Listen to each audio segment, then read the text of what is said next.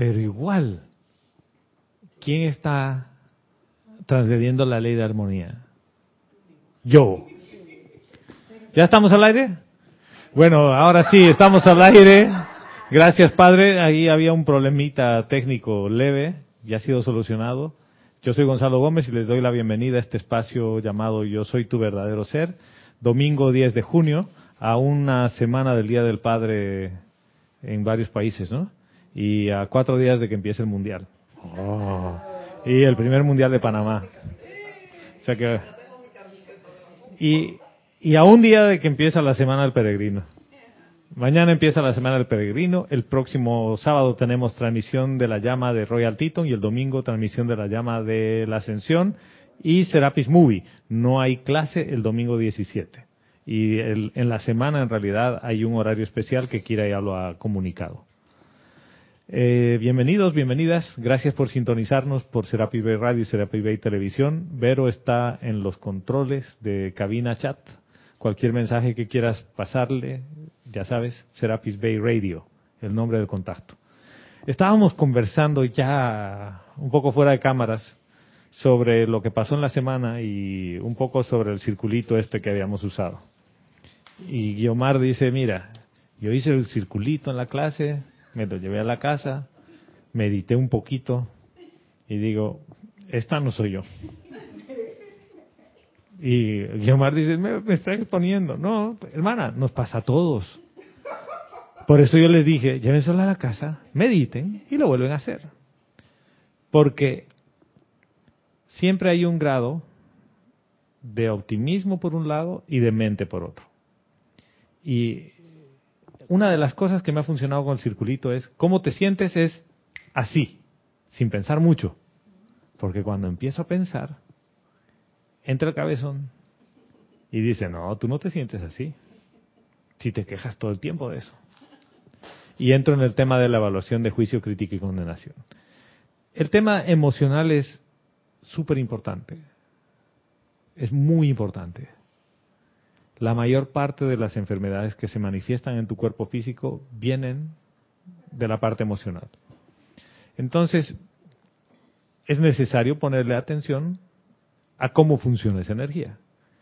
Y hoy Vero estaba oficiando eh, un ceremonial que es el de, los domingos, que oficia un domingo Roberto y otro domingo Vero. Y hoy era la felicidad, virtud divina del señor Lin. Y al final dice, todo el mundo quiere ser feliz. ¿Y quién de ustedes no quiere ser feliz? Y la, y, ¿Cómo? A ver, al micrófono. 24-7. A 24-7. Yo le he escuchado 4 con 7. No, no, yo 5. Dormía y despierta, quiero la felicidad. Dormía y despierta. Es la voluntad de Dios. La voluntad de Dios es el bien y la voluntad de Dios es felicidad. Pero la felicidad, ¿se piensa o se siente? Se siente. Se siente, ¿no? Sí. Yo pienso que estoy feliz. Pienso que debería estar feliz porque no me falta nada, porque Dios ha sido bueno conmigo, me ha tratado bien, y sigues justificando el por qué debería ser feliz para demostrar que no lo eres. Y la felicidad no tiene nada que ver con las cosas materiales, y eso ustedes lo saben bien, en mayor o menor medida. Pero la vida se puede volver miserable cuando viene un taxista que te quiere, te, se acerca el carro a milímetros tuyos cuando estás estacionando y te toca el pito, bocina, lo que quiera, y el claxon y tú te bajas y le quieres recordar que la felicidad funciona de otra manera. No, mira que no, no soy muy de recordar a la mamá. En realidad, a veces soy de recordar la vida de ninja. y no. y les contaba que, que tuve ese tema con... Pero uno dice, un taxista dentro de un shopping mall. O sea, eso era como que... Esto no pasa. Y después yo le digo a Vero, quizás él tenía el ticket del estacionamiento que dura 15 minutos desde que entra hasta que sale sin que pase a, a la maquinita a validar. Entonces, después digo, sí, quizás era eso y estaba apurado, pero bueno. Pero, ¿cómo hay cosas tan pequeñitas que te quitan la armonía y te quitan la felicidad? Pero ¿quién permite que pase eso? Uno, porque tu, tu atención sobre tu mundo emocional no está. Está sobre algo más que quieres hacer y que quieres lograr. Y el circulito este, lo que por lo menos a mí me ha ayudado, es saber cómo se mueve la marea emocional también. Cómo un día estoy feliz con unas cosas, ay, soy misericordioso. Y al día siguiente dices, yo no soy nada misericordioso. Pero hay que partir de un, de un punto. Tú no eres el que está ahí reflejado. Porque si tú estarías reflejado ahí, todo estaría en 10. ¿Lo ven? Porque, eh, sale, perdón. La primera vez que yo puse los puntos, Bájalo un eh, ahí. yo arriba, yo estoy aquí, yo estoy acá, y después dije, no. Estoy abajo, estoy abajo. estoy Es como te abajo. sientes en el momento, pero fíjate, lo que está reflejando es cómo te sientes. No está reflejando quién eres. Ajá, Son dos cosas distintas. Porque si tú estás claro en quién eres, dice, soy la individualización de Dios, la individualización de la presencia yo soy. Todo está en 10. ¿O no? Así, sí. No lo reconoce. Ahí está, todo en 10. Pero el filtro del cuaternario hace que en el mundo de la forma tú no reflejes el 10. Tú estás reflejando algo menor, que eso es lo que varía. Sí, María del Pilar y de ahí Vero. Yo lo que te quería decir era que cuando fui a la casa a evaluarme, o sea, que yo volví a, a- a evaluar lo que había hecho, me dio risa porque me di cuenta cuando me dijo Roberto que ya yo estaba ascendida, casi ascendida. Dice, ya está ascendida, dice. Y Es que Roberto puso así, dice, uy, tu círculo está más grande que el mío. sí, sí, Leticia López desde, desde México. desde Dallas, Ah, desde Texas. Dallas, Texas. Oh, sí, Leticia, escribió Leticia, gracias. Nos dice, Gracias, hola, hermana. buen día, mil bendiciones Gonzalo y a todos. Dios te bendice. Dios te bendice, hermana, bienvenida. Nos dice, tengo una pregunta sobre el ejercicio del inventario. ¿Puedes dar un ejemplo de cómo se traduce en la vida diaria el culto devocional y, el, y la administración del rayo oro rubí? Sí. ¿Qué es la administración? Vamos a entrar por la administración y después vamos al culto devocional. ¿Qué es administración?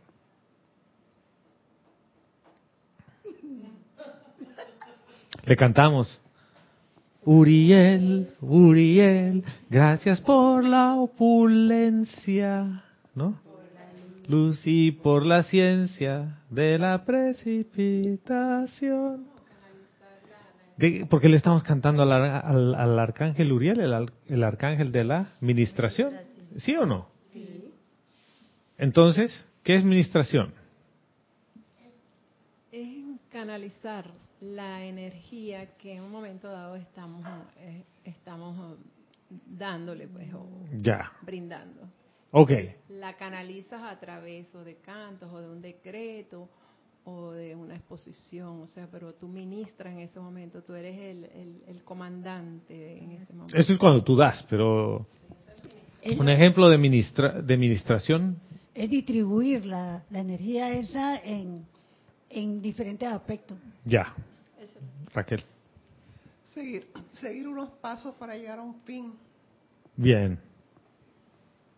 Estaba Ve- Vero también, estaba. ¿Tú? ¿Sí? No, Vero. Yo creo que la administración es como una lluvia que Ya. cae de la presencia. ¿Han visto cómo? Sí, tú estás todo- Y yo, Gracias, Leticia. Gracias, gracias, hermana. Resulta que si yo no tengo claro cómo funciona esto, y sobre todo la tablita esta que dice culto devocional, ministración y paz. Ministración tiene que ver con que no me falta nada. ¿O sí? no, lo que No me falta nada. No, ¿Quién te, ¿Quién te da todo? La presencia. La presencia de Dios yo soy. La administración viene por ahí. Yo estoy en paz porque no me falta nada. Entonces, ¿qué ejemplo tengo? Si yo pienso que me falta algo, ¿sí? Generalmente me falta suministro de algo, ¿no? Y ustedes decían, es que da. ¿Quién da? La presencia de Dios yo da. De, de Dios yo soy me da.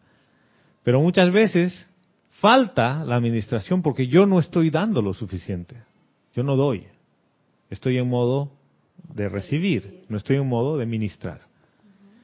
Y ese puede ser un punto difícil al decir, ¿y yo cómo me siento? Ah, en paz, sí, en paz. ¿Y el culto devocional y la administración dónde quedan? La administración tiene que ver con eso. ¿Te falta algo? Hagan su inventario. ¿A quién le falta algo? Muchos van a decir, sí, me falta salud. ¿Salud qué? ¿Salud con vino? ¿Así de saludar? No, salud física. Ajá. Ve más atrás.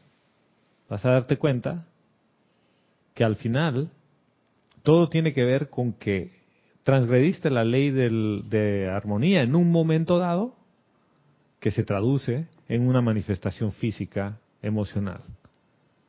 ¿Cómo se resuelve eso?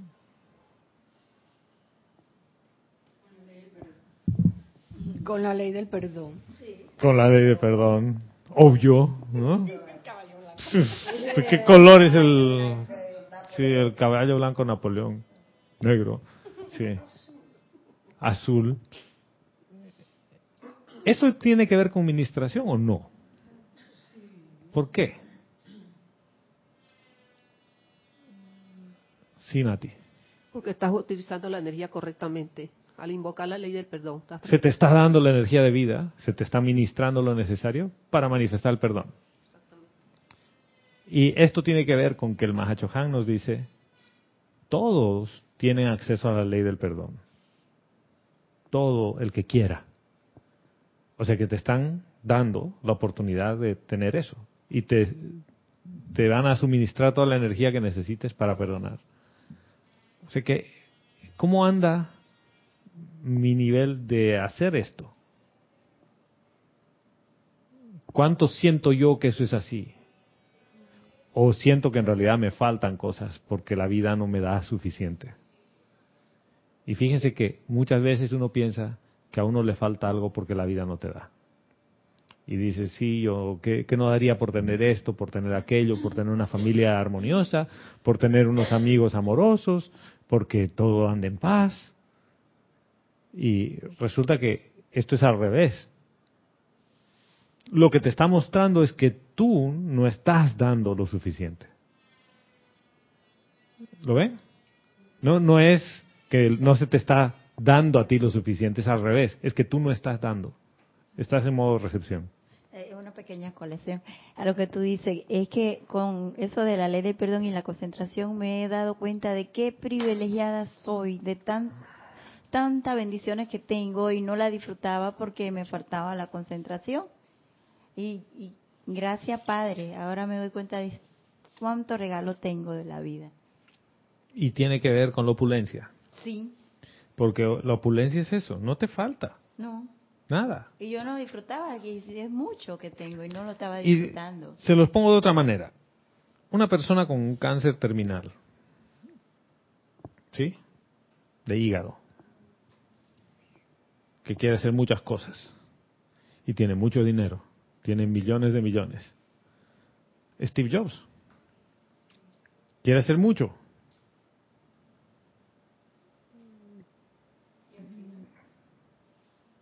¿Puede? Al final no pudo.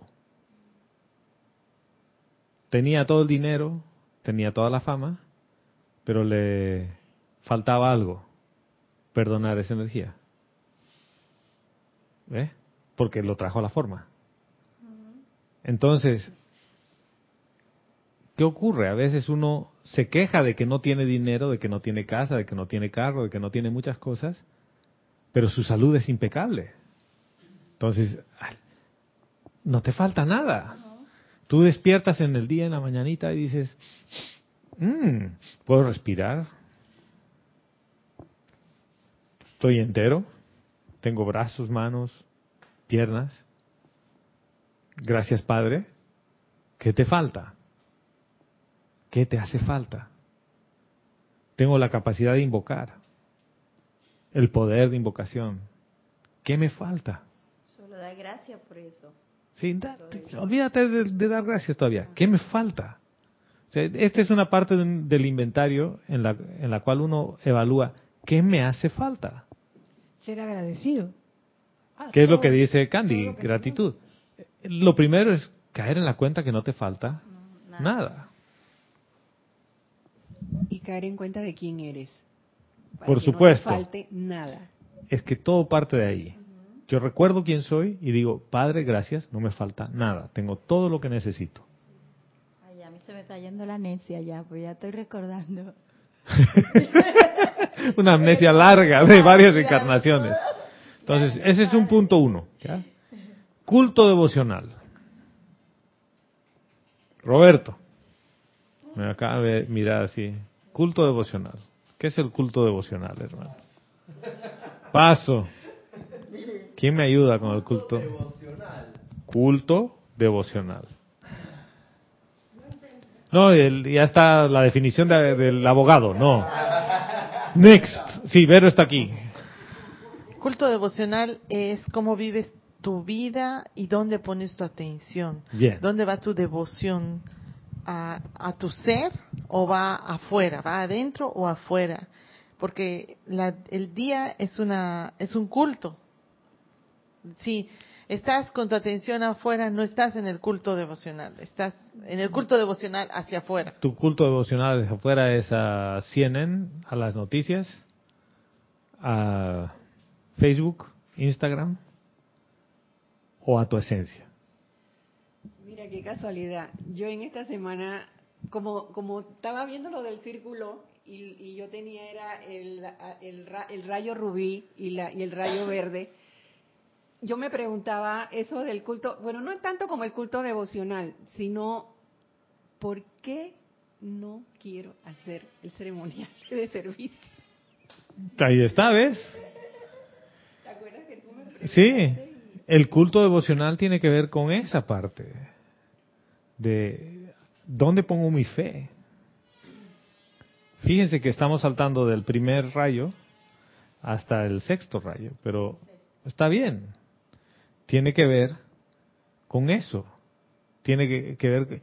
¿Ustedes saben quiénes son devotos de San Judas Tadeo? ¿Qué día se reúnen los devotos de San Judas Tadeo? de octubre. Sí, y el 28 cada mes Ah, los 28 también de cada mes. y van a misa el 28 cada mes. Bueno, ¿por qué sé eso? Porque mi papá, mi mamá, mi hermana son devotos. ¿Qué quiere decir devoción? Que tú confías en eso, que tú le das amor a eso.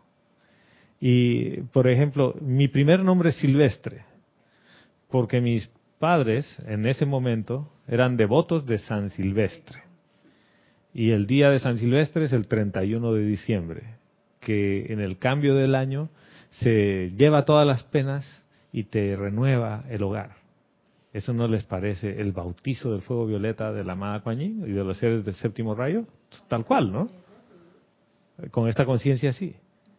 Pero es donde está tu devoción, donde está tu fe, donde este- es algo a lo que tú le das tu energía. Soy el devoto de. Yo creo en eso. Gonzalo, mira algo curioso. Para mí es tan importante porque tengo cantidad de años ya el sábado. venir al ceremonial del sábado y me concentro, realmente me concentro y lo gozo con las canciones. Entonces, eh, por eso fue mi, mi que yo misma me cuestioné, ¿cómo es posible que para mí es tan importante yo concentrarme en el sábado y sin embargo no me digas a mí que te haga que, que, que participes del ceremonial? O sea, participo de todos los ceremoniales que se hacen aquí. Sí, te digo, Pero- ¿sabes que ya no vas a ser feligres? Ahora oficia. Oh, o sea, es un culto. Un culto es algo sagrado, es algo que, que valoro hacerlo, al cual valoro darle. Miren que el, el, el sexto rayo tiene que ver con dar, al punto de quedarte, entre comillas, sin nada. En, el, en la sexta iniciación uno se despoja de todo. Y el- al despojarte de todo, lo das todo. Pero qué curioso, ¿no? Rayo verde, ¿cuál es tu verdad? ¿Viste? ¿Viste? Es que, gracias Leticia, porque ese paseíto que uno empieza a hacer, lo puede hacer emocional o lo puede hacer mental. Y es como me siento. Y yo, oye, y si yo no entiendo qué es esto, yo qué sé cómo me siento. ¿No? ¿Tú cómo te sientes con Putin en una reunión? Yo no tengo idea. Nunca he estado con Putin en una reunión. En cambio, si te digo cómo te sientes con Roberto en una clase, dices, ya sé, si yo he estado con Roberto en la clase. ¿O no? Pana, pana, pana, Sí. pana. ¿Cómo te sientes con Yo Roberto? sé cómo yo me siento con María del Pilar en una clase. Ah, bien, ¿viste? Pero si te digo, oye, ¿y cómo te sientes con Donald Trump en una clase? Tú dices, Ni idea. "Ah, no tengo idea. Hasta que experimentes con eso. ¿Qué es lo que acaba de traernos Leticia? Que sabemos la teoría de cada rayo. Yo entiendo, oh sí, sé de memoria qué tiene cada rayo, pero en realidad no sé cómo me siento porque yo no he trabajado ni me he metido de lleno a esa radiación. O sea, lo que me acaba de traer es, ¿sabes qué? Creo que a ti te falta meterte de cuerpo entero con todos tus vehículos inferiores a esa radiación. Y qué curioso que esa radiación es de quién? De la amada Lady Nada. Y fue del amado Maestro Ascendido Jesús.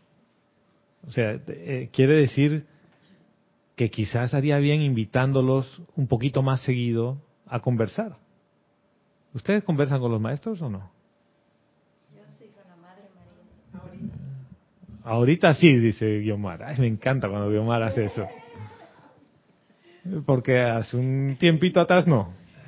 Es honesta. No, pero está bien. Por eso digo, me encanta que lo haga así. Esto no funciona si, si uno no es honesto consigo mismo. Y al ser honesto consigo mismo dices, mira, no sé cómo me siento con estas cosas porque la verdad es que esto no lo he experimentado. No, no lo he probado. En el menú de opciones siempre le he huido al picante. Y me acabo de meter en un tema por los cursos estos del mundo de Ayurveda. Que Ayurveda siempre me parece una cosa. Esto es de la India, este tema, ¿no? Me sonaba que era una- un culto espiritual medio especial. Y resulta que para nada.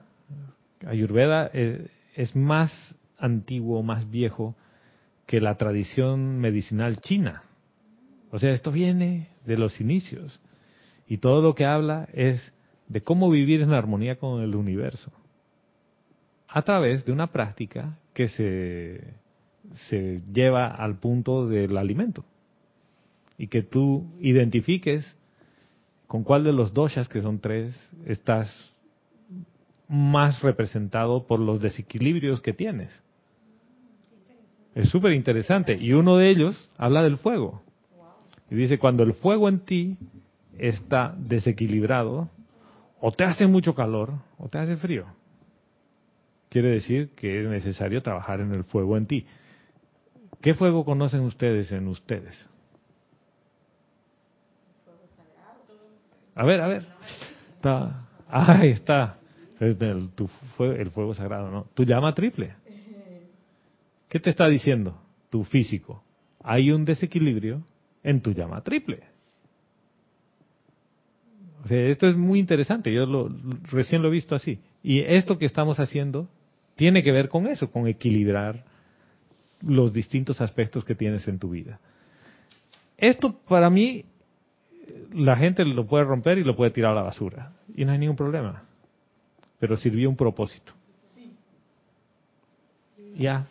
El propósito que ha servido a hoy, para mí ya le añadió valor al caminito. ¿Eh? Yo quería con ustedes seguir con el tema de perdón y en realidad algo que está en el libro de ceremonial, en la página 216. Volumen 1, gracias. Volumen 1, página 216. Que dice decreto 12.13, meditación de sanación. Y quiero leérselos y voy a hacer un par de puntos ahí. Y la meditación de sanación dice así. que la llama triple del yo soy en mi corazón se expanda. Que cargue su esencia sanadora a través de mi corazón, de mi cabeza y de mi mano. Que su radiación jubilosa ahora penetre cada parte y sature todo mi ser con la sustancia desde el corazón de Dios. Permíteme aceptar ahora que cada llamado que hago es escuchado. En el momento que mi necesidad es conocida, el amor de cada maestro es estremecido. De regreso sobre la mismísima línea de energía que he invertido en hacer el llamado, viene la respuesta, es enviada al instante. Permíteme aquietarme ahora tan quieto y escuchando adentro. Permíteme sentir las corrientes del Maestro dando inicio a la sanación. Invocando el perdón por la causa de todo lo que está mal. Viviendo de allí en adelante en la luz, canto la canción de Victory. Ven, oh Maestro Jesús, ven. Tráenos tu rápido alivio. Yo creo, Señor, yo creo. Ayúdame con mi incredulidad. Al poseernos, que tu gran conciencia de verdad prevalezca. Tu gran conciencia de verdad prevalezca. Los llamados del Yo Soy son respondidos, el amor de Dios no puede fallar nunca. Y abajo dice, si el amable lector de hecho utiliza estas palabras y las visualiza ocurriendo para él, el momentum construido lo sanará personalmente. Entonces podrá repetir la misma actividad viéndola ocurrir para otros. O sea que primero te sanas a ti, después sanas a los otros. ¿Por qué traigo esto a, a su atención? Y en realidad hay un par de puntos de aquí que me interesaba ver. El primero tiene que ver con el perdón. Dice, invocando el perdón por la causa de todo lo que está mal. De todo lo que está mal. O sea, esto llega a un punto en el que me duele el costado izquierdo en el físico. ¿Eso está bien? Está mal. Yo invoco la ley del perdón por la causa. Y muchas veces es, Padre, quiero ver por qué aparentemente hago todo bien. Aparentemente. Y esto pasa con, con, muchas personas. Dices yo, ¿por qué yo tengo una apariencia de enfermedad si yo soy vegetariano, vegano, crudivegano? Tengo un amigo, les he contado, crudivegano y tiene el colesterol por el cielo. Clarito, hay algo que está mal. ¿Cuál es la receta? La ley del perdón. Entonces, si yo quiero sanarme, hay varios pasos. Lo primero es reconocer quién soy. Desde allí, desde reconocer quién soy, yo quiero ver la conciencia de sanación. ¿Qué es la conciencia de sanación? Invocar la ley del perdón por todas las cosas que están mal. Como está el mundo y lo que pasa en, en Nicaragua, ¿está bien? ¿Por qué no? Quizás sí está bien, porque es la única forma de que yo tome conciencia de que eso no es amor. ¿Ya? Desde ese punto de vista está bien. Y el pueblo también tiene que tomar conciencia de sí, algo. Pero está mal por la cantidad de sufrimiento y de crueldad que se ve uh -huh. y el desprecio por la vida. Entonces yo invoco la ley de perdón por eso. O sea, fíjense que la ley del perdón funciona para todas las aplicaciones, pero empieza conmigo. ¿Por qué? Porque eso es como yo me siento. No es lo que yo pienso, es como yo me siento. O sea, si esto me hace sentir mal, ¿quién, quién no sabe cuando se siente mal? A ver, cuéntenme. Rápidamente, rápidamente se siente. Es, es clarito, ¿no? O es, o es muy difícil comprender. Yo voy a enseñarte cómo es sentirse mal. Cómete algo podrido y vas a ver cómo te sientes. Sí, sí. Les conté que Vero se comió todo muy rico y después empezó a sentirse mal, ¿no? Yo ayer he tenido un proceso interesantísimo. He tomado mi jugo verde de la mañana. Ah, no, mentira. Ayer he tomado un jugo que Vero me ha hecho de naranja con zanahoria. Poco después me hizo, porque me ha hecho mi, proceso de jugos. He comido pitaya, que este es un purgante natural, ¿no? Y jugo de manzana recién hecho de estos prensados en frío. Después de la cantidad de jugos esas, el cuerpo ha dicho, ajá, te estabas sintiendo mal, pues vamos a liberar todo. Ya, limpieza de todo.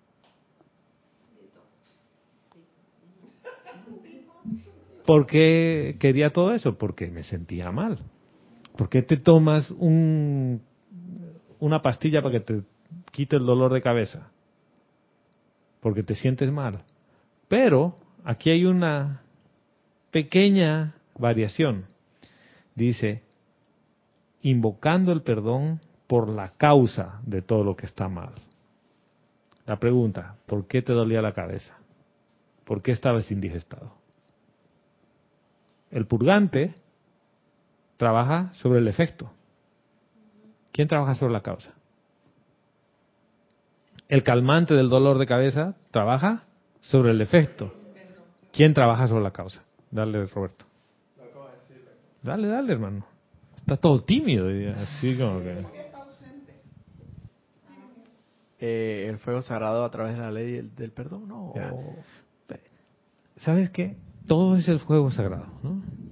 Pero a veces necesitas acercarlo a algo sencillo, y es el perdón, así, ya. Ta- tan sencillo que como niño lo puedas comprender. ¿Y, ¿Y por qué voy a ese tema? Porque fíjense la definición de administración que hemos tenido aquí, que cada uno ha hecho. ¿A cuál más metafísica, hermano? Sofisticadas. Un nivel de complejidad de un ser avanzado espiritualmente. ¿De qué me sirve tener una definición así si no la puedo interpretar en mi día a día? Porque entonces no, no hacemos la práctica co- correcta, No, porque no la entendemos. pues no lo siento. ¿Lo ven? El perdón es igual de sencillo. ¿Cómo te sientes después de perdonar algo? O después de que se te perdona por algo. Eso ahí un poquito más dirigi- di- dire- dirigible. Dirigible. Dirigible. Dirigible. Digerible, digerible. Ah, Dirigible, digerible. Uy, hay una diferencia. Esas palabras que tú estás diciendo un poquito más digeribles serían perdonarme a mí por la causa, por haber generado la causa de haber pensado y sentido de tal o cual manera Sí. distorsionada. Hermano, o sea, Honestamente, en ese momento, era lo que yo podía hacer con lo que tenía. Y no es por sentirme víctima ni nada. Mi conciencia era así. ¿Por qué voy a castigarme por tener una conciencia eh, cruel? Exacto, pero eso es a lo que vamos. Perdonar, perdonarme a mí, Me. o sea, Perdonarme. o sea, Sí. perdona- perdonarme por un momento determinado de ya sea esta encarnación o cualquier otra encarnación, haber pensado y sentido de la forma incorrecta Sí. y no de acuerdo a la, a la ley de, divina de Y, Dios. de y estar listo porque comprendo que estoy en un proceso de aprendizaje y que no estoy listo ni ascendido. Comprender que de aquí a todo el tiempo que me quede esta encarnación, lo más probable es que siga metiendo la pata. y perdonarme cada vez que vuelva a meter la pata como a ti te pasó con el taxista. Exactamente. De que no, cero sentimiento de culpa. Estoy Mira. en el laboratorio. En este momento hoy me estalló, me estalló el experimento. No, no debió haber estallado la. La pregunta es, ¿por qué volví a estallar? Exacto. O sea, ¿Cuál es la causa de todo esto? Y ahí yo tengo la página 7. Amada presencia yo soy. Exijo que se me devele. Sí, pero no hay La ningún actitud drama, correcta, no no hay, no hay drama, y tú vuelves a reformular la, la ecuación y dices, ven acá, déjame ver en qué fallé. Ah, pudo haber sido aquí. Y experimentas nuevamente y quizás no te no te explote en la cara o te estalle nuevamente esa esa ah, ve, esta vez no me fue tan mal ¿Viste como la que, última ¿viste vez. que lo que tienes al hacer eso es armonía? Es armonía, Dices, ¿sabes que yo voy a ver esto porque no hay no hay drama ya. aquietado? No hay drama. Y, y inmersamente dentro de todo eso hay la esencia del perdón. Dime cuál de nosotros aquí. Del perdón. no ha transgredido la ley de armonía en la última semana. Eso es a lo que, eso es a no, lo que voy. no- no te voy a poner hoy día, ¿no? En la última semana, ¿quién no ha transgredido ni un poquito la ley de armonía? O sea, es como que el que esté libre de pecado que tira la primera piedra, pues. Sería, sería, Gonzalo, sentirnos perenne y permanentemente culpables y, latiga- y dándonos latigazos, autoflagelándonos Es que- porque, ay, de nuevo caí y caí y mira que yo sé, yo conozco la enseñanza y los maestros. Y, estás con la V, no de victory, estás con la V de, de víctima. víctima. Entonces, hermano, Entonces, ¿en no, qué no, estábamos? vamos- y fíjate, no quiere decir que si estás con la V de víctima, la administración no es contigo. ¿Por qué? Porque la vida no te está dando lo suficiente y tú no estás dando la vida. Y entonces, ahí lo importante es saber que antes ni siquiera te, te dabas cuenta que transgredías la ley y lo hacías descontroladamente y deliberadamente y como te diera la gana y la dejas correr. Resulta que ahora la diferencia está en que ahora por lo menos te estás dando Te das cuenta. Pero mira, no solo te has dado cuenta, sino que como escribimos las intenciones, Candy nos contaba, fuera de cámara, antes de que, de que empecemos, dice, ya he podido invocar la ley del perdón varias veces, conscientemente. Oh, te puedes acordar por qué circunstancia y cuándo lo hiciste. ¿Dónde está tu atención? ¿En la transgresión o en la cualidad divina? En la En la cualidad divina. ¿Qué es lo que va a crecer por ley? La cualidad. La divina. cualidad divina. ¿Lo ves? Repíteme el, el, el rebobina, rebobíname esa cinta. ¿Cómo fue? Que Es que- cuando Candy... Candy nos contó Ajá, que tuvo varias situaciones, ajá. ¿ya? Y que pudo conscientemente invocar la ley del perdón. Ah, Y que después de eso se sentía bien. La pregunta es, ¿dónde estaba la atención de Candy en ese momento? En la cualidad divina. del ¿En la perdón. metida de pata o en la ley del perdón como un mecanismo de liberación de gozo que balanceaba la ley? Y no, no hacerlo porque balancee la ley, sino hacerlo porque eso está bien. Y tú te das cuenta que esa cualidad está incrementándose con tu atención porque tú sientes los efectos en Eh, eh. ti y te sientes bien. Y quizás mañana ya no te sientas bien con eso. ¿Ya? ¿Por qué? Porque, Porque has, tu perdon- conciencia cambia. sí, has perdonado tres, cuatro cosas que eran manejables con ese estado de conciencia.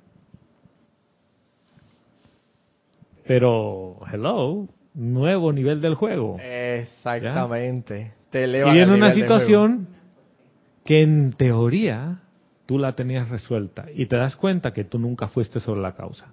Y ahora que vas sobre la causa dices, mira, yo pensaba que esto lo tenía resuelto. Y sabemos perfectamente que por ley de círculo, toda energía discordante que un momento pudiste haber generado tiene que ser, tiene que regresar a ti porque Ahí tú sí eres es el tiene. padre y Ahí sí es tiene. tiene Y va a volver. redimida. Entonces, ¿por qué autoflagelarnos, autocastigarnos si nosotros mismos caer en conciencia, hey, no tenía en ese momento el conocimiento de todo esto y transgredía la ley, sigo transgrediendo Una- la ley, pero Le voy a hacer una pregunta ahora. Pero- Espérate, que Vero tenía un comentario y Aplicar vamos a volver sobre perdón. Ah, ahí, voy a volver sobre ese tema. Sí, señor. Kira Chan, desde, Oh, desde la desde- sede, Desde el control. Desde el control maestro aquí en Serapis Day, dice, bendiciones para todos. Dios te bendice, Kira. Nos dice, el perdón es la mejor medicina para las apariencias de enfermedad y aflicción y es gratis. Y no tienes que ir a ninguna farmacia a conseguirla, porque la puedes encontrar dentro de ti. Exactamente, gracias Kira. Muy buen punto, en efecto. Y por ejemplo, ¿qué pasa cuando alguien hace algo que no te gusta? ¿Tú puedes pedir perdón por eso? Si hace- alguien más hace algo que a ti no te gusta. Gonzalo, yo creo que a si veces a ti no te... No, no, está, yo Mari, de ahí volvemos con... yo creo que a veces son más bien bendiciones de que pasen cosas porque entonces tienes la oportunidad de darte cuenta y puedes aplicar la ley del perdón y puedes entonces no no podemos decir nos pasan tantas cosas. que- Yo creo que es necesario. Es que en el momento que pasa, pasan no que estás tiene- feliz. Y que te pasa lo que tiene que pasar. Sí, Así que ese es el otro tema. Si no si- lo tomas, te va a volver a pasar. si tú confías en la vida Exacto. y tú confías que tienes todas las herramientas para resolver todos los problemas, todo lo que venga, se va a resolver. ¿Qué pasa cuando dices no tengo suficiente? Tengo un problema con el sexto rayo porque quiere decir que yo no estoy dando lo suficiente. ¿Ves? Y, y a qué iba, y vamos a volver sobre el punto Kira, porque a qué iba con lo que decía Roberto. ¿Alguna vez ustedes se han prestado dinero de alguien o del banco, de lo que sea, para lograr algo que ustedes querían? ¿Sí? ¿Y cómo le han pagado al banco? ¿Llorando? ¿O al que te ha prestado? Maldita la hora en que compré esa casa que yo tanto quería.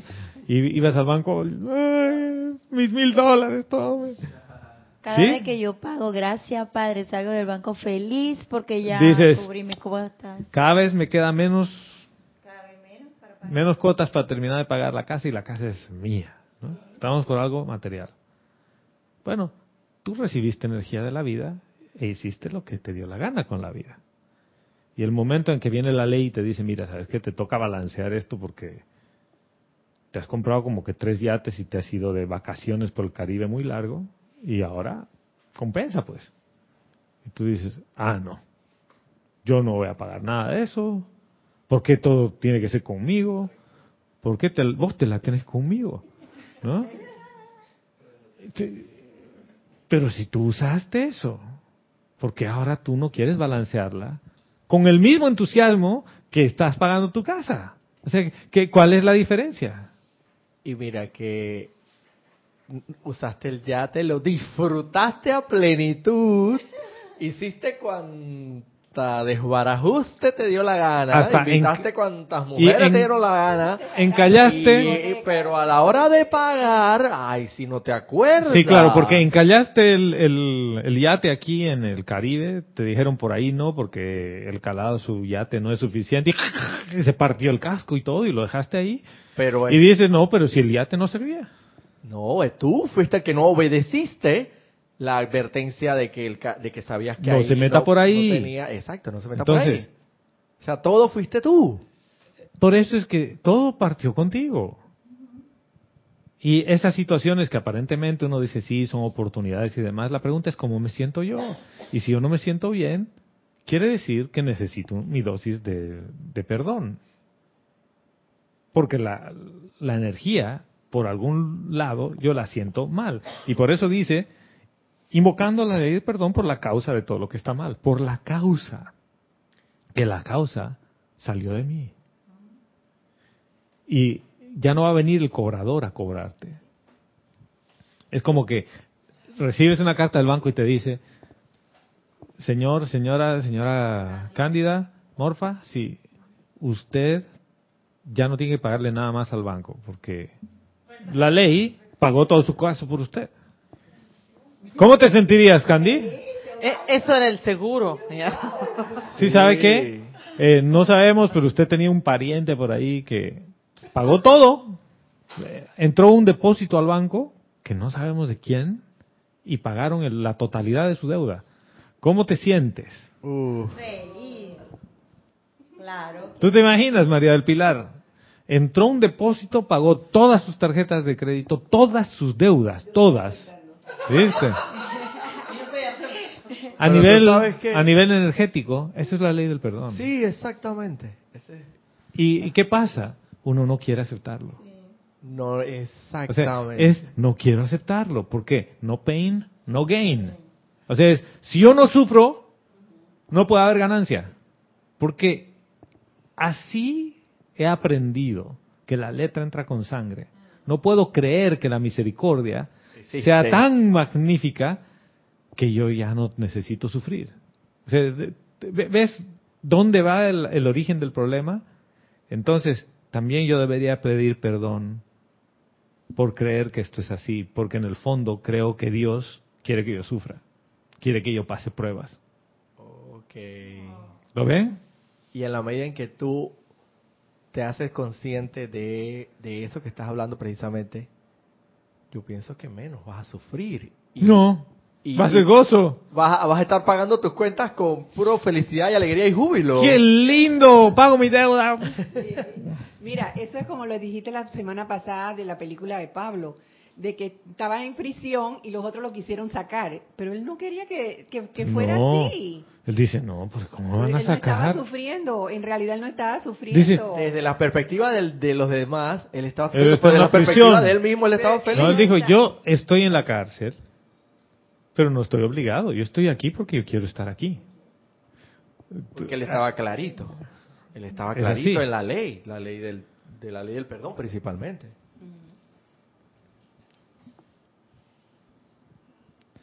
La otra parte que quería que vean aquí es, permíteme aceptar ahora que cada llamado que hago es escuchado. En el momento que mi necesidad es conocida, el amor de cada maestro es estremecido. Y aquí habla, dice, permíteme sentir la corriente del maestro dando inicio a la sanación. Pregunta, ¿qué maestro? Mi presencia. Ajá. Hay un solo maestro. ¿Ya? Por eso dice, permíteme sentir la corriente del maestro. No dice de los maestros ascendidos, dice del maestro. Hay una sola parte de la vida que es el maestro, que es la presencia yo soy individualizada en ti, que es Dios. Ese es tu maestro. Por eso todos los maestros ascendidos dicen, lleva tu atención a la presencia yo soy en ti, no en mí, en ti. No, no es que el Mahachohan diga, dice, háganme un altar porque el confort soy yo. Imagínense, ustedes sin confort están jodidos. No, no lo dice. El señor Lin, imagínate, yo soy la felicidad y sin mí ustedes van a estar tristes toda la vida. No. El señor Lin dice, haz todo feliz, pero ve a tu corazón, porque ahí está tu maestro. Entonces, esta parte de permíteme sentir la corriente del maestro dando inicio a la sanación tiene que ver con eso. Es como que escucha lo que te dice tu ser. Muchas veces tu ser te dice, Gonzalo, 10 de la noche, chocolate no está bien. Pero el cuaternario dice, mi adicción es muy fuerte, yo necesito una tableta de chocolate. Y, y si no tengo esa mi droga, entonces no estoy bien. Y como uno es ninguno, ¿no? Te comes dos y tres chocolates. Y a las 11 de la noche tienes un dolorcito ahí atrás en la espalda y dices, maldita la hora en que me comí los tres chocolates. Miren, es una cosa aparentemente ridícula, pero no lo es. Porque ya cuando escuchas dices, ¿qué es lo que yo quiero? Volvemos a la pregunta primigenia. Sentirme bien, sí. Pero si digo maldita la hora, quiere decir que yo ni creo en la ley del perdón, ni creo que Dios es bueno. ¿Ves? Entonces lo que procede ahí es perdonarte a ti Por, haberte tirado las cuatro barras. Por de decir, sabes que, y, re- y reconozco, y reconozco la debilidad que tengo al frente, y, y reconozco que hay áreas en las que puedo mejorar. Y no voy a empezar a lamentarme, sino decir, mira, quizás la noche siguiente, y es un chocolate, no son tres. Oh, hubo mejora, mucha. 60%, 66% de mejora. ¿Tú no, no crees que es mejor empezar a, a poner tu atención sobre las cosas que haces bien, no sobre lo que haces mal? ¿Ven? Este ejercicio tiene ese propósito, porque cuando tú e- escribes tu, tu intención y mides, dices, yo hice esto dos veces bien. Invoqué la ley del perdón, feliz dos veces en la semana. ¿Es difícil dos veces en una semana? En un solo día cuatro veces, imagínate. Y feliz, gozosa y amorosa lo hizo. Sí, señora. La veo ahí con el micrófono en la mano. Y gracias, Padre, que vinieron todas las energías. No, ya. Entonces, ¿de qué sirve el tema de meditación de sanación y demás? Por ejemplo,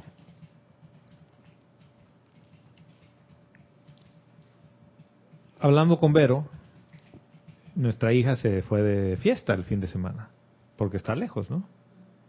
Y uno siente como que quiere que el hijo no salga de fiesta y no tome ni una gota de alcohol, pero toma.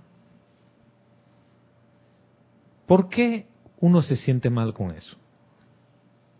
¿Cuál, cuál es el motivo, la raíz del problema? ¿Por qué cuando un hijo, una hija, hace algo que a ti no te gusta, o hace algo que es peligroso, o tiene una vida que a ti no te gusta, ¿por qué a ti como padre te afecta? Quizás porque sientas que no has cumplido totalmente como padre. Listo, ¿ves? Ese es el punto, María del Pilar. Porque siento que yo no hice lo suficiente. Porque como un hijo mío va a fallar. Si soy perfecto, ¿viste? Y viste, y le, le he puesto hasta el... Al mío le decía yo, tú no saliste a mí. Sí, porque me imagino que Candy, que sí, porque yo soy perfecta. allá tú que eres medio, medio, medio imperfecta. Le echaba la culpa Mira. al papá. Si tú creciste en un hogar donde todo el mundo gritaba, ¿cuál es la probabilidad de que tú grites? El doble. Alta, muy alta. ¿no? Si tú creciste en un hogar donde no hay ruido, no había ni música, ¿cuál es la probabilidad de que alguien que grite te moleste? Mucha. Vero vivía en un, en un lugar, cuando yo la conocí, en el cual estaban todo el tiempo en silencio y no podían poner música porque la zona y todo no se podía ni escuchar música. ¿ya? Estaban al lado de una clínica, o sea, en mi casa se tocaba guitarra hasta las 3 de la mañana y se cantaba, porque mi hermano tocaba guitarra, mi hermana, y todos cantábamos de todo, mi mamá canta, eh, música todo el día, mi papá escuchaba, yo recuerdo sus tangos todo el tiempo. Para mí es natural escuchar música, pero para ella, a- digo, a volúmenes elevados, ¿no? Para Vero no era normal. ¿Y por qué les pongo en este, en este entorno? Porque el bagaje que traes de la familia no es que determine quién eres, pero tiene una gran influencia en cómo te comportas. Y a veces uno rechaza eso. ¿Y qué ocurre? En realidad tú no tienes la culpa de nada. Tú como padre o como madre, en un momento dado, hiciste lo mejor que pudiste. Y como ser humano, haces lo mejor que puedes con tu conciencia actual. No hay nadie que no haga lo mejor que ha podido con esa conciencia, porque si no, lo habrías hecho. O sea que la ley del perdón también empieza por ahí. Porque yo eh, reconozco que hice lo mejor que pude. ¿De qué, ¿De qué te sirve pensar que, ay, yo debería haber estudiado medicina? Y no estudié medicina y soy abogado. Sí, Si creemos en, en la reencarnación, como de hecho pues creemos, tenemos que saber que ese es un alma que va a vivir las experiencias que le toca vivir. En, tú los educas de acuerdo a, a- a tu sistema o al sistema de, de la mujer y del hombre, lo que, el bagaje que trajeron. Pero él también trajo un bagaje. Totalmente. Entonces es un irrespeto a veces también querer hacerlos a tu imagen y semejanza. O sea, ellos tienen que hacer los moldes que tú le pusiste. y en realidad Y ahí es donde ahí es donde tú vas a ver si tú le diste herramientas necesarias, pero muchas veces le diste las herramientas que tú tenías. Si lo pones en nivel académico universitario, tú estudiaste en la universidad del barrio y te sentaste al lado de alguien que estudió en Harvard. O sea, has hecho mucho con lo que tenías. Porque el de Harvard se esforzó un montón y tenía una conciencia diferente. Pero tú llegaste hasta ahí. Entonces, ¿por qué no te enfocas sobre los logros que tienes en vez de, de lo que te falta y de lo dura que es la vida? ¿Lo ves? Y es, bueno, mi hijo salió medio... Y tus hijos no solamente son físicos, ¿no? También son tus creaciones. La energía calificada es tu hijito.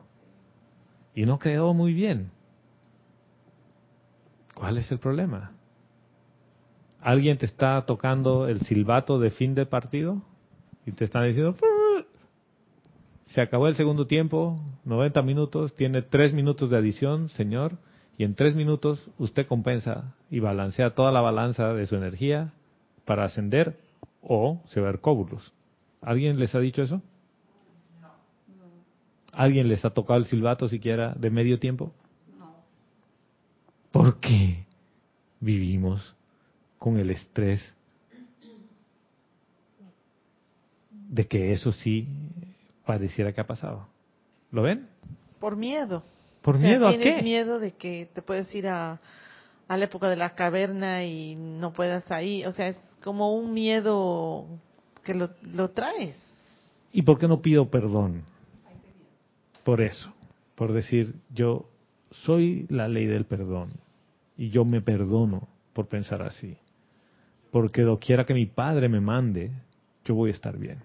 Exactamente, porque el, el Padre en su infinita e in- incomprensible misericordia para mi mente externa, la misericordia que sobrepasa toda la mente humana y todo ese eslogan, sabe qué será lo mejor para mí, porque la voluntad de Dios Es el bien. Entonces dices, mira, padre, si tu voluntad es que se cierre esta escuela y yo vaya a otra, yo sigo viviendo en tu reino.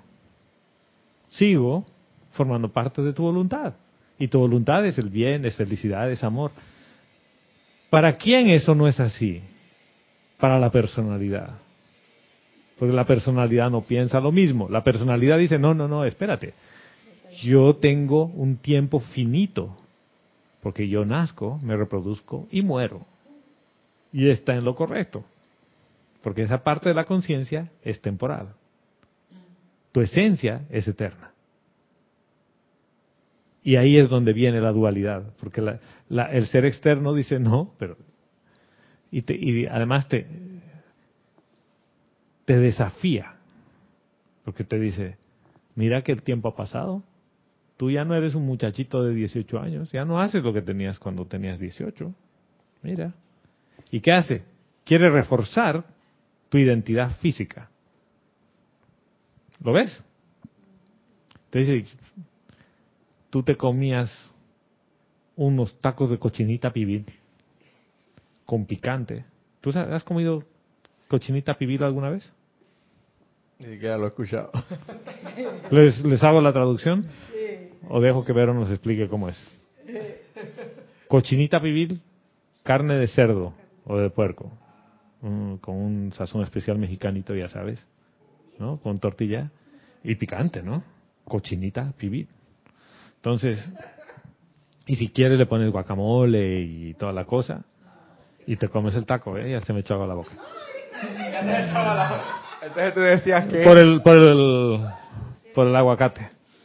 Dices, yo me comía eso y no pasaba nada, y ahora te comes un taco de cochinita pibil y el físico ya no responde igual y te indigestas y te dice, ve, es que tú has abusado y el tiempo pasa, uno va envejeciendo. Todo eso tiene que ver con tu conciencia externa. Y aquí voy a apelar a cada uno de ustedes a su honestidad. ¿Quién de ustedes, dentro en su ser, se siente viejo? Ay, yo no. ¿Te sientes viejo? Es que cada vez que uno cumple año y es un año más, Yo, la yo, verdad que no se siente. Es que no te sientes no viejo. se siente. Dices, yo, ¿por qué cuando tenía 20 pensaba que una persona de 50 ya estaba mayor? Y ahora que tengo 50, me doy cuenta que es una etapa hermosa de la vida. Y después, y cuando tengo 70, es una etapa bella de la vida. Y cuando tengo 90, oye, y después caigo en la cuenta de que la vida es bella. Y tú la haces más bella. ¿Quién dice eso? Mario. Sabes, Gonzalo, Ve, uno rápido llega, hermano, a- al hermano. Sí, Gladys. yo tenía una tía que ella le gustaba estar muy arreglada y era muy pitipite como decimos acá. Y entonces mi tía cuando yo estaba chica ella decía de que, ay no, cuando la gente llega a los 40 años ya está vieja. Yo no quiero llegar a vieja, ella no quería quedar porque dice que se arrugaba la gente. Mi tía llegó a 40 y mi tía parecía como de 25. Sí, claro. Hasta que se murió ella no aparentó nunca la edad. Ni cana le salía porque no era que se teñía el pelo, tenía bastante cabello negro. Cuando llegó a los 40 y vio que pare- parecía como de 25, 28 años, y que, ay no, la gente cuando llega a los 50 es que se pone vieja. Yo no quiero llegar vieja. Mi tía llega a los 50 y parecía como de unos 37, 38 años y tu- se veía muy bien, pues. Cuando llegó a los 60, ya mi tía dejó de decir que no quería llegar a la vieja, porque pare- tenía 60 y parecía como de unos 50, de veras. Y entonces, porque ella pensó... Hay gente que se sentía come los años. Que ya no, ¿no? la vejez no existe. Ella, ella pensó que sentía que la vejez no existía. Pero eso es externo, fíjate. más, Es, ella no sentía que estaba vieja. es como que tú te compraste un carro, ¿sí? Mercedes-Benz, años 70. A los cinco años dices, tengo un Mercedes-Benz, pero ya tiene cinco años. El año 2018, ¿qué dirías de un Mercedes-Benz del 70? Es vintage, ¿no? Es un clásico. Mi carro es un clásico. Sí, pero el, el año 90 decías, mi carro está viejo. El 2018 dices, es un clásico. ¿Eh? Pero todo esto son conceptos, porque en realidad tu esencia, tu esencia de vida, no envejece. No tiene fecha de expiración tampoco. Lo que sí sabes, por lo menos yo lo tengo claro, es que yo llegué a esta encarnación un día y en un momento dado me voy a ir. Y eso yo lo tengo claro. Será con 200 años, no importa, pero me voy a ir. Ascendiendo, me voy. ¿Ya? Sea, eso está claro. Pero está claro que voy a irme. ¿Por qué tengo tanto estrés con el tema del tiempo? No tiene por qué haber, ¿no? En realidad es más bien, Padre, gracias. Sigo aquí. Quiere decir que todavía soy un mecanismo de invocación de la ley del perdón. ¿Eh? Quiere decir que todavía tengo unas cuantas cositas aquí. Y todavía crees en mí. Porque me das vida para estar aquí. O sea, a pesar de toda el- Las metidas de pata. de todo lo que uno puede creer, de toda la barbaridad de cosas que he hecho, todavía crees en mí. Y Dios dice, hijo, es que yo te amo. Y para mí no hay transgresión a la ley. Y tú estás aprendiendo a amar. Y si aprender a amar te va a tomar cinco encarnaciones más, hijo, yo todo el tiempo que necesites. O sea, Yo, te- ¿ves? yo estoy esperándote acá. Yo espero todo el tiempo Sí. que sea necesario. No, porque en realidad tú nunca te has ido. De- de- esas son cosas mentales. y cuando alguien te quiere meter en eso es porque quiere miedo. ¿Quién se alimenta del miedo? El cuaternario. No, ¿quién se alimenta del miedo? Algo más. La efluvia humana. El mundo psíquico y astral se alimenta del miedo. Esas entidades, que son creación humana, quieren que tú sigas alimentando eso. ¿Qué ocurre cuando tú ya no las alimentas? Empiezan a volver a ti más seguido, a ver con qué te tientan. Y cuando se dan cuenta que ya no hay con qué tentarte, es como que Este man es... Y, y lo que pasa es que cuando vienen a ti, vienen bien agresivamente. Y es como a Candy le pasó, te pasa todo. O sea, es una revolución en tu vida. Y es la prueba para saber dónde pones tu atención. Yo, lo i- yo iba a estrangular al taxista hasta que desperté. Hasta que abres los ojos y dices, ¿yo qué hago en esta fiesta? ¿No?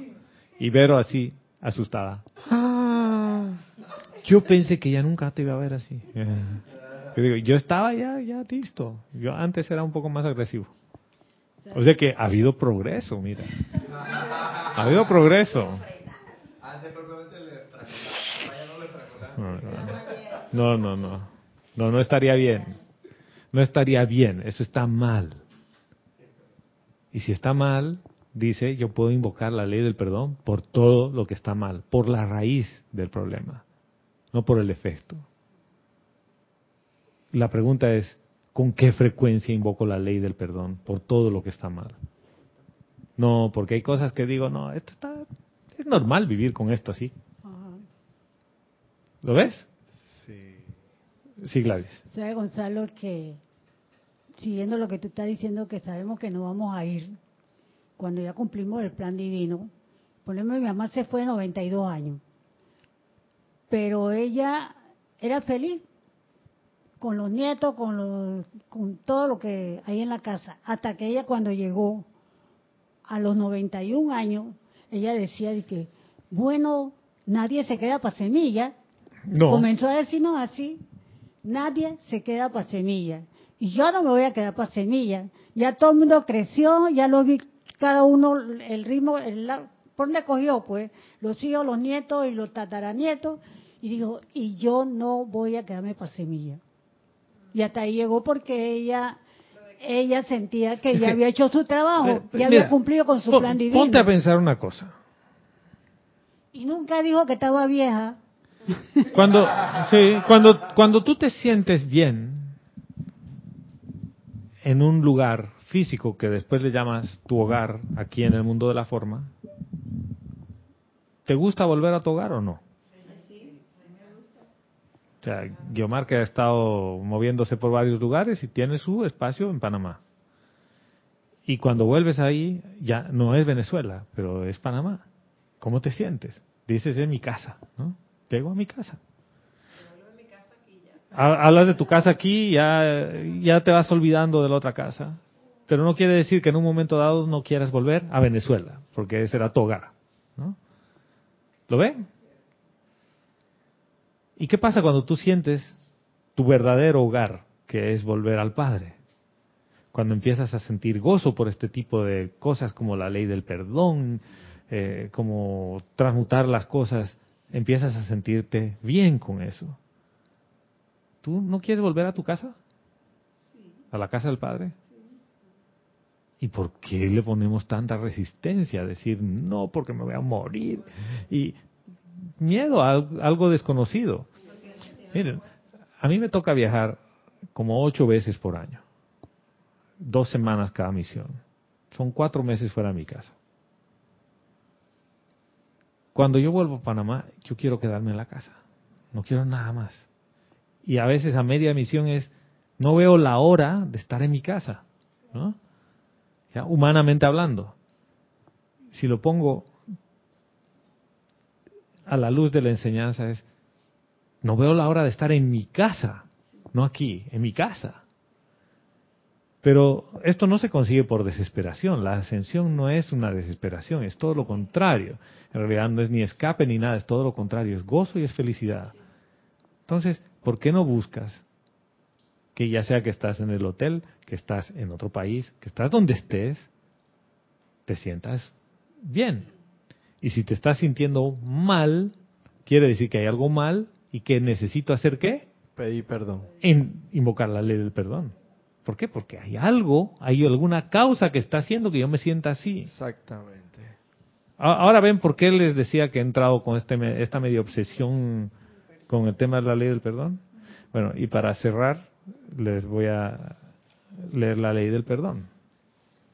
Y en realidad pueden cerrar los ojos, sentarse cómodamente, llevar la atención a su corazón, a la llama triple en su corazón. Y desde la llama triple en su corazón reconocerse, reconocerse como la individualización de la presencia yo soy, tu verdadero ser. Y desde allí repiten mentalmente a medida que yo voy leyendo esto, con todo el poder de la amada presencia de Dios, yo soy, que yo soy.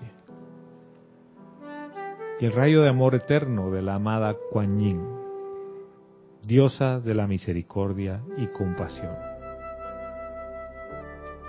Yo perdono, yo perdono, yo perdono a toda persona, lugar, condición o cosa que pueda haberme hecho daño de cualquier manera, en cualquier momento y por cualquier razón. Y ahora libero a punta de amor todas las deudas que la vida me deba por doquier.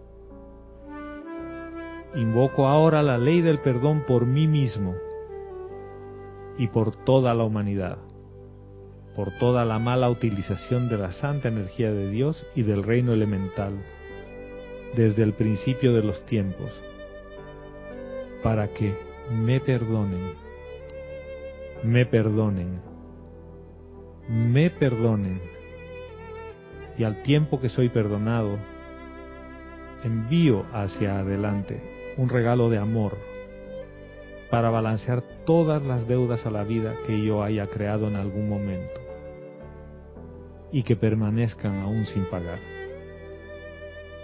Estoy agradecido, agradecido, agradecido por la ley del perdón para liberar la vida a punta de amor de la rueda del karma antes de que ésta pueda actuar, manifestarse o seguir siendo sostenida. Y este llamado que ya ha sido escuchado, cuya energía retorna a mí, se ha hecho en el nombre de Dios yo soy que yo soy.